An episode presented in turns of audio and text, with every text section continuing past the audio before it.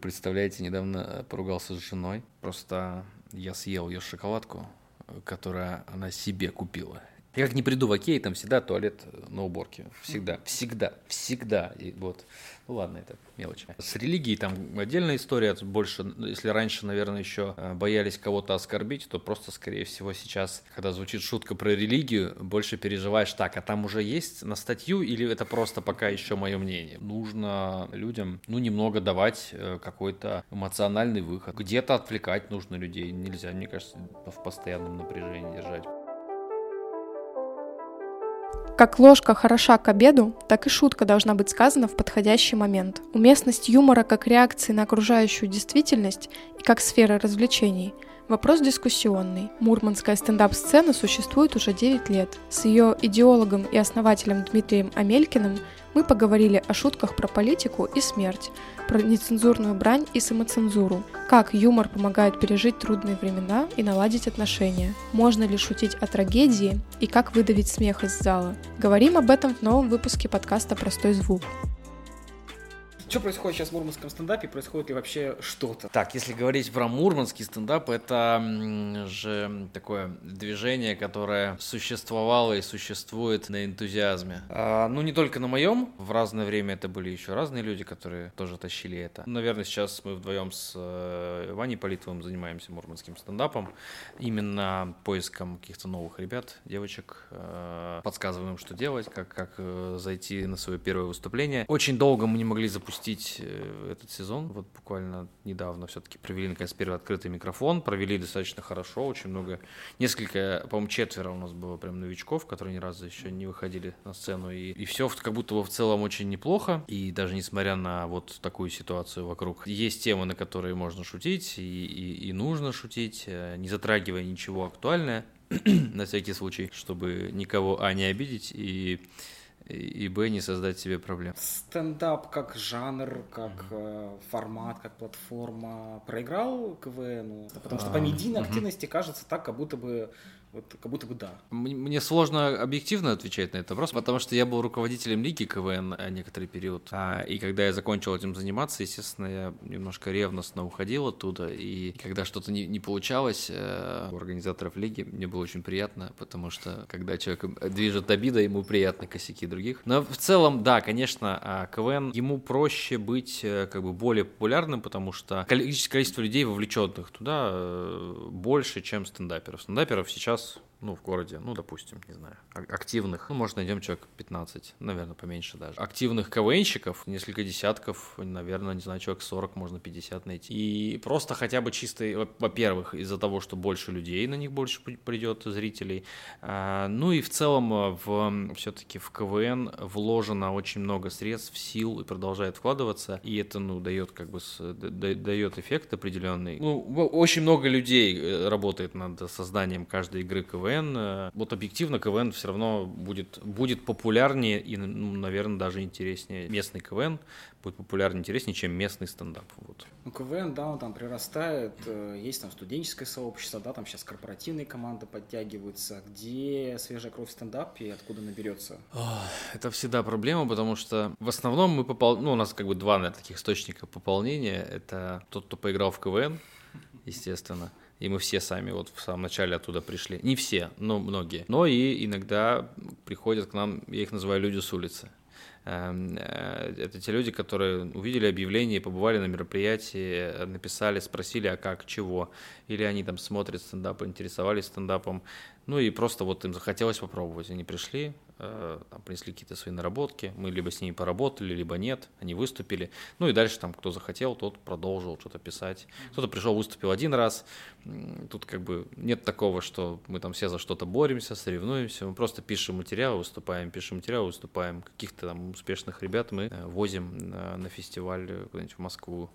Вот. Ну, ну, здесь не знаю, э, от, от, ну вот оттуда и прирастать. Просто и нам приходится самим заниматься поиском участников. Мы прям анонсы э, делаем, мы деньги тратим на просто рекламу, мол, набираем участников, приходите, выступайте. Открытый микрофон, у него такая функция. Это площадка, где опытные комики приходят и проверяют новый материал. Вот они написали вчера, сегодня, там, два дня назад, у них есть какая-то идея не, развя... не раскрытая, еще что-то.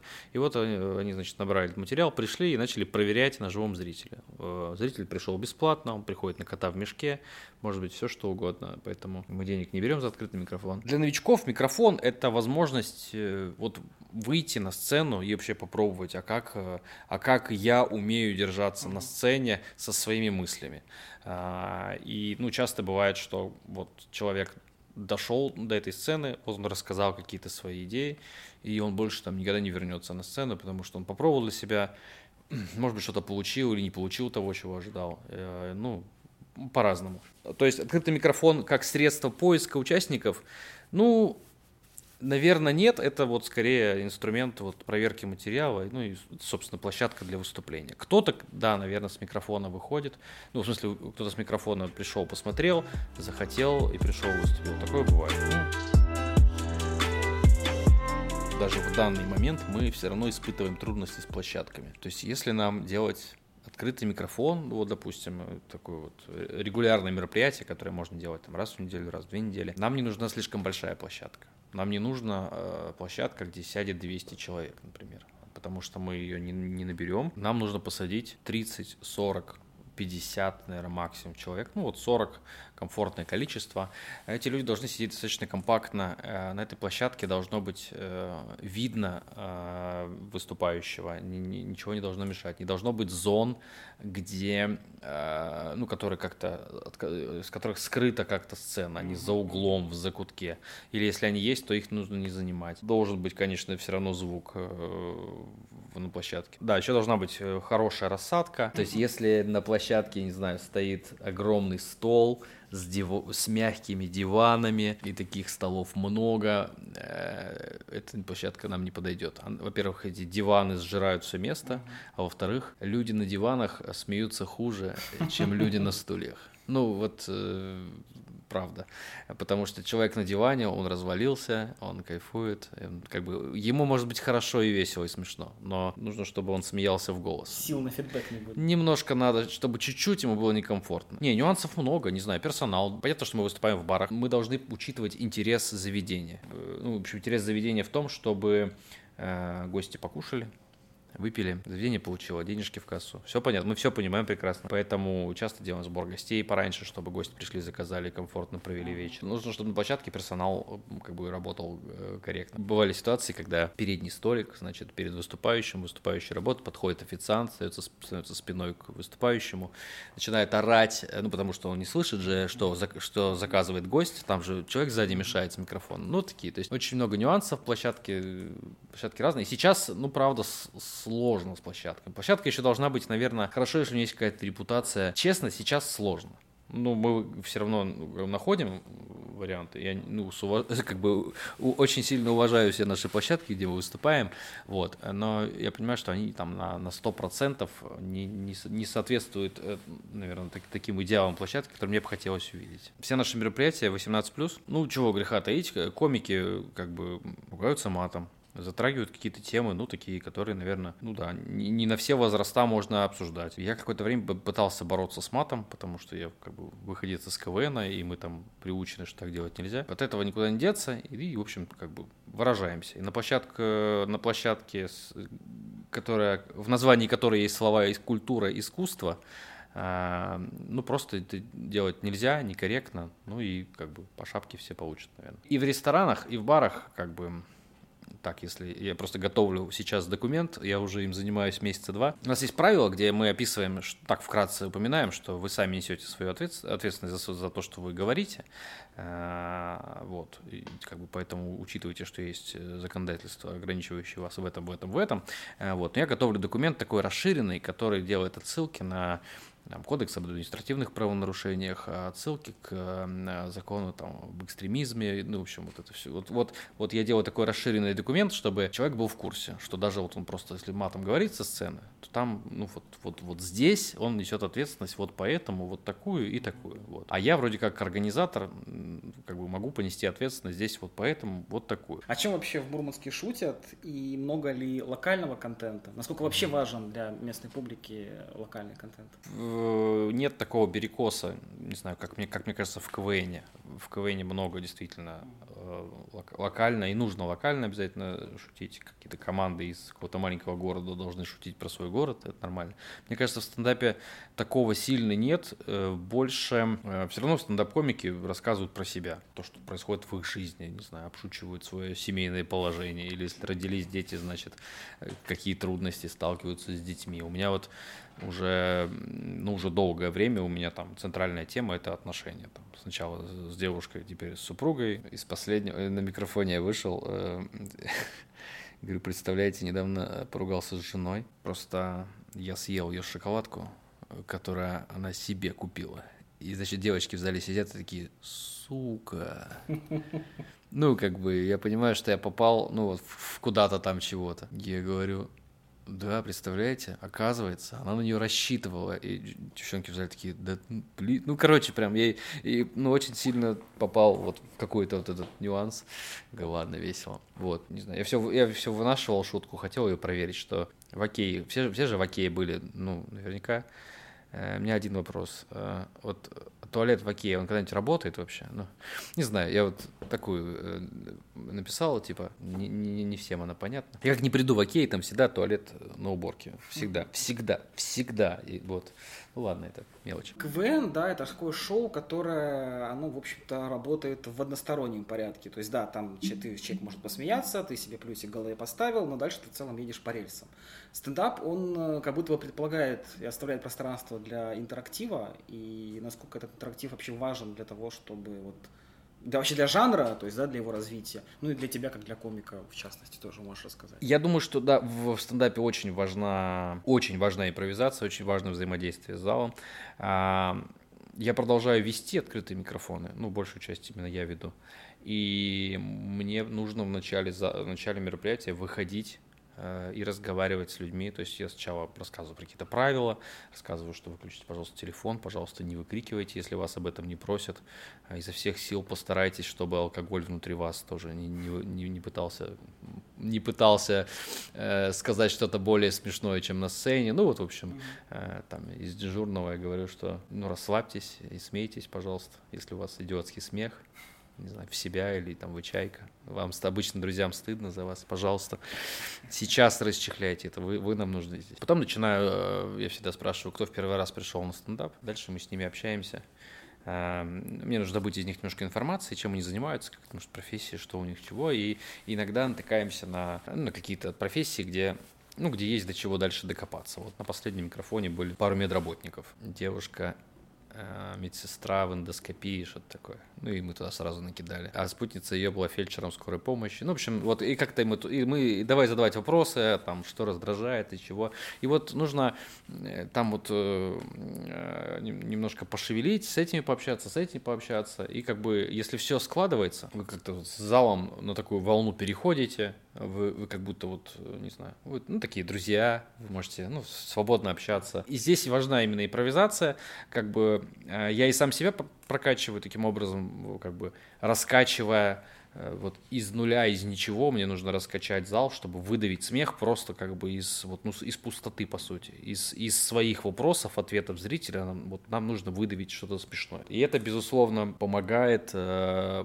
потом и писать материал, когда тебе ты что-то записал какую-то заметочку, потом садишься ее разгонять один или с каким-то напарником, и вот, вот как бы этот навык что-то там где-то подкапывать, находить что-то какие-то смешное, вот он, конечно, прокачивается в импровизации. В КВН, да, наверное, ее сильно меньше. Часто я рассказываю какие-то какие-то ситуации, где, не знаю, там, меня разозлили, я там с кем-то, не знаю, вступил в конфликт, или я, или я оказался в глупой ситуации, там, ну, в общем, ну, вот, вот такое, что меня задевает. Э, у нас девочка выступала, у нее была очень смешная шутка про, я сейчас текст не помню, идея такая, что дедушка сделал бабушке подарок на Новый год, он, типа, перед Новым годом умер, ну, что-то такое.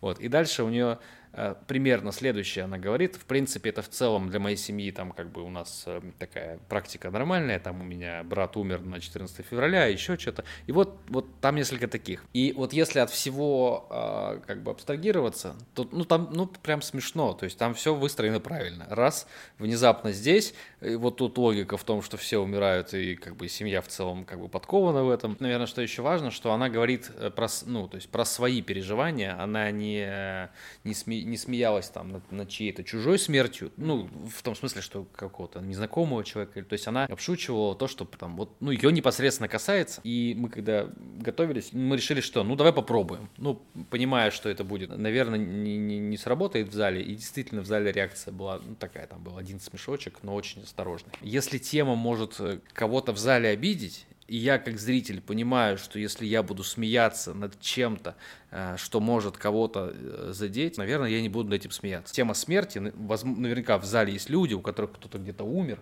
и если мы будем вот сейчас прям сильно смеяться над этим как-то, вот про, про смерть родственников, кого-то может задеть, я, ну то есть я это все не осознаю, но мне кажется, что вот что-то такое происходит внутри меня. С религией там отдельная история, больше, если раньше, наверное, еще боялись кого-то оскорбить, то просто, скорее всего, сейчас, когда звучит шутка про религию, больше переживаешь так, а там уже есть на статью или это просто пока еще мое мнение, вот. То есть вот, вот, вот об этом переживании, поэтому тоже говорю, ну, если там прям ничего сильно смешного, ну вот нужна она вам эта тема или нет, подумайте тысячу раз. Что вообще думаешь по поводу цензуры, ну и, да, как выясняется, и само, само, самоцензура, она вредит жанру, вредит ли на шоу?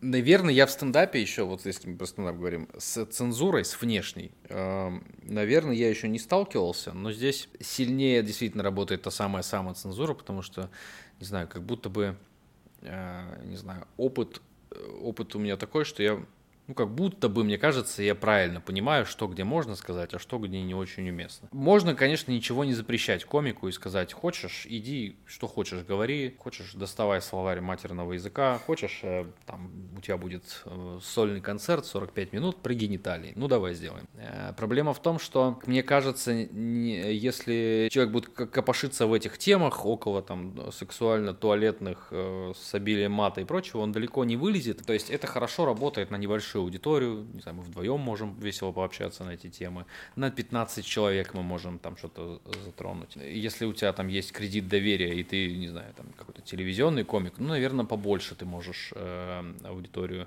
затронуть. Но если ты постоянно будешь вот, как сказать, в каких-то темах э, таких, ты, у тебя вот, может быть, будет какой-то зритель, Э, которому интересно там, да, значит, про, про гениталии вот, во всех деталях пообсуждать.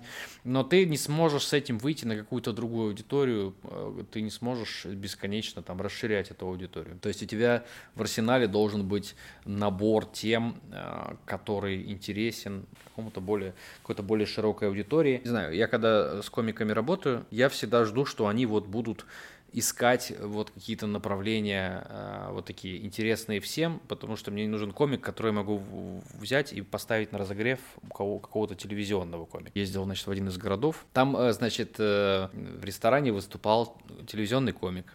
на разогрев позвали местных ребят. И выходит, значит, комик, который говорит, иду я, значит, домой и вижу, как на скамейке у подъезда парень э, мастурбирует. Вот такой разогрев. Мастурбирует, но не себе, а своей девушке. Вот такая. Ну, то есть, и дальше там прям э, показывает руками, как он это делает, там, ну и что-то там вот, значит, в этой истории происходит. Ну, я понимаю, что, ну, нет. Ну, как, как я оказался в том городе, после того разогрева, э, больше они местных не звали. Как вообще находить в себе ресурс, моральный, наверное, в первую очередь, да, шутить в ситуации, когда кажется, как будто это не очень уместно?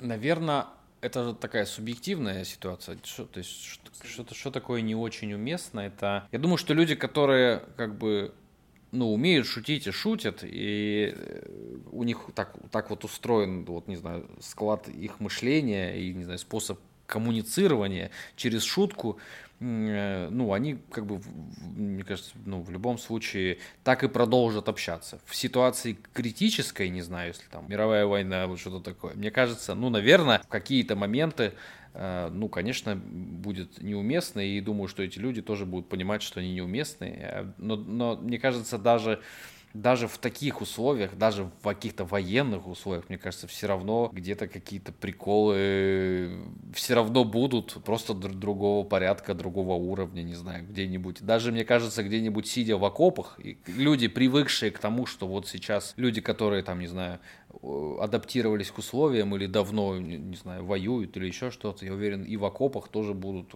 как-то прикалываться. И то есть какие-то... То есть это же это какой-то такой, не знаю, способ взаимодействия. Мне кажется, а, если мы говорим про, про то, что уместно ли вот, не знаю, шутить как-то публично и выступать с, с юмором, да, на, на аудиторию, тут такая тонкая грань. Мы в какой-то момент, когда э, происходят такие волнения э, в нашей стране, мы тоже задумываемся, а уместно или неуместно. И кто-то, кто-то, не знаю, кто-то из артистов отменяет концерты, а кто-то говорит, наоборот, надо продолжать, потому что, ну, все-таки время-то мирное, ну, как бы официально, во всяком случае, точно. Наверное, все-таки нужно э, людям, ну, немного давать э, какой-то эмоциональный выход, не знаю, ну, то есть, ну, где-то отвлекать нужно людей, нельзя, мне кажется, в постоянном напряжении держать. Поэтому, не знаю, ну, понятно, что есть в какие-то дни траура, а, когда, может быть, ты даже не, как сказать, не находишься в состоянии сопереживания,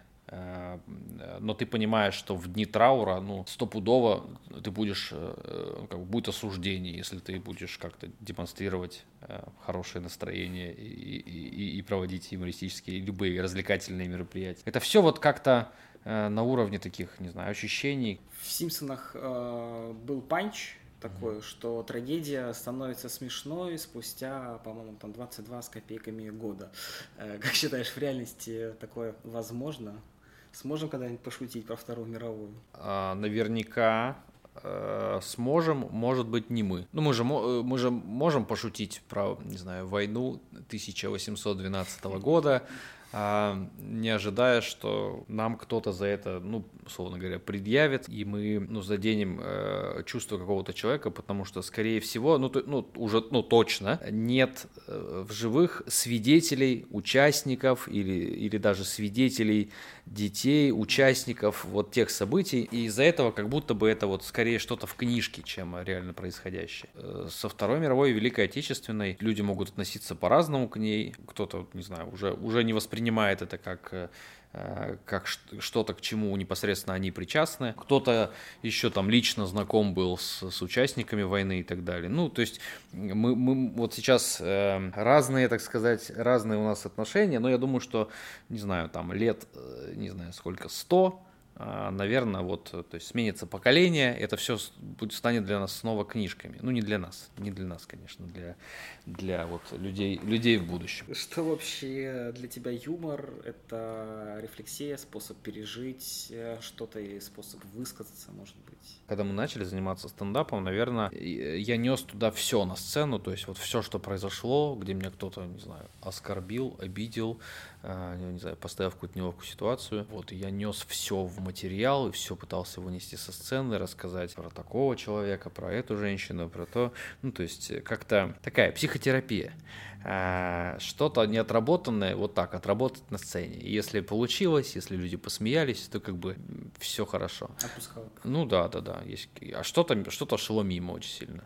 Вот. Я знаю, что есть комики, и у нас вот прям за 9 лет много видел, когда несли на сцену еще какие-то более глубокие переживания и, не знаю, встречались больше с, даже не со смехом в зале, а просто с сочувствием. Просто человек приходил со сцены, высказывал проблему, там не сильно получалось пошутить и уходил. А я как бы уже в тот момент с образованием психо психологическим вторым э, уже смотрел на это все по-другому. Понимал, что, блин, ну, как бы вот зачем человек пришел, да, он хотел высказать, рассказать, высказаться, чтобы его немножко да, действительно отпустила. Вот у меня был сольный концерт, и там я вот как будто бы был материал просто там ради смеха, а были какие-то вещи такие поглубже, не знаю, вот у меня там погиб отец, и я вот туда про него немного написал. Хотя я сейчас на открытом микрофоне, я вышел и сказал, мне было 8 лет, у меня отец погиб в автокатастрофе. Типа, отличное начало мероприятия. Я говорю, ну, этот, я сейчас, вы, меня, вы должны меня понять.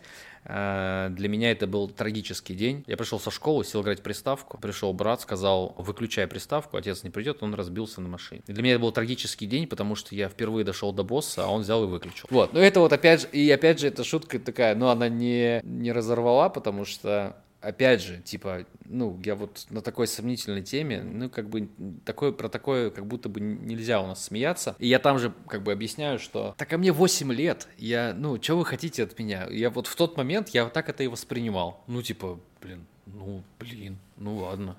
Ну, ну что 8 лет можно понять. А, и вот сейчас там был сольный концерт, и я как-то в эту тему копнул, там чего-то про семью порассуждал. То есть как будто бы какие-то такие, не знаю, исследования, не знаю, себя начались на стендапе. Но в целом, наверное, я больше э, сейчас стендап просто какие-то какие-то прикольчики, вот мне, ну, то есть, наверное, уже сильно особо нечего прорабатывать, я уже больше подметить что-то смешное, расписать и выйти про это поговорить, ну, выдавить смех, не знаю, как как будто вот я как, как психотерапию для себя исчерпал стендап, и сейчас больше, больше вот просто больше чисто, чисто ради выступления, ради юмора. Получается ли у тебя переключаться вот между режимами шучу, не шучу в жизни и в работе?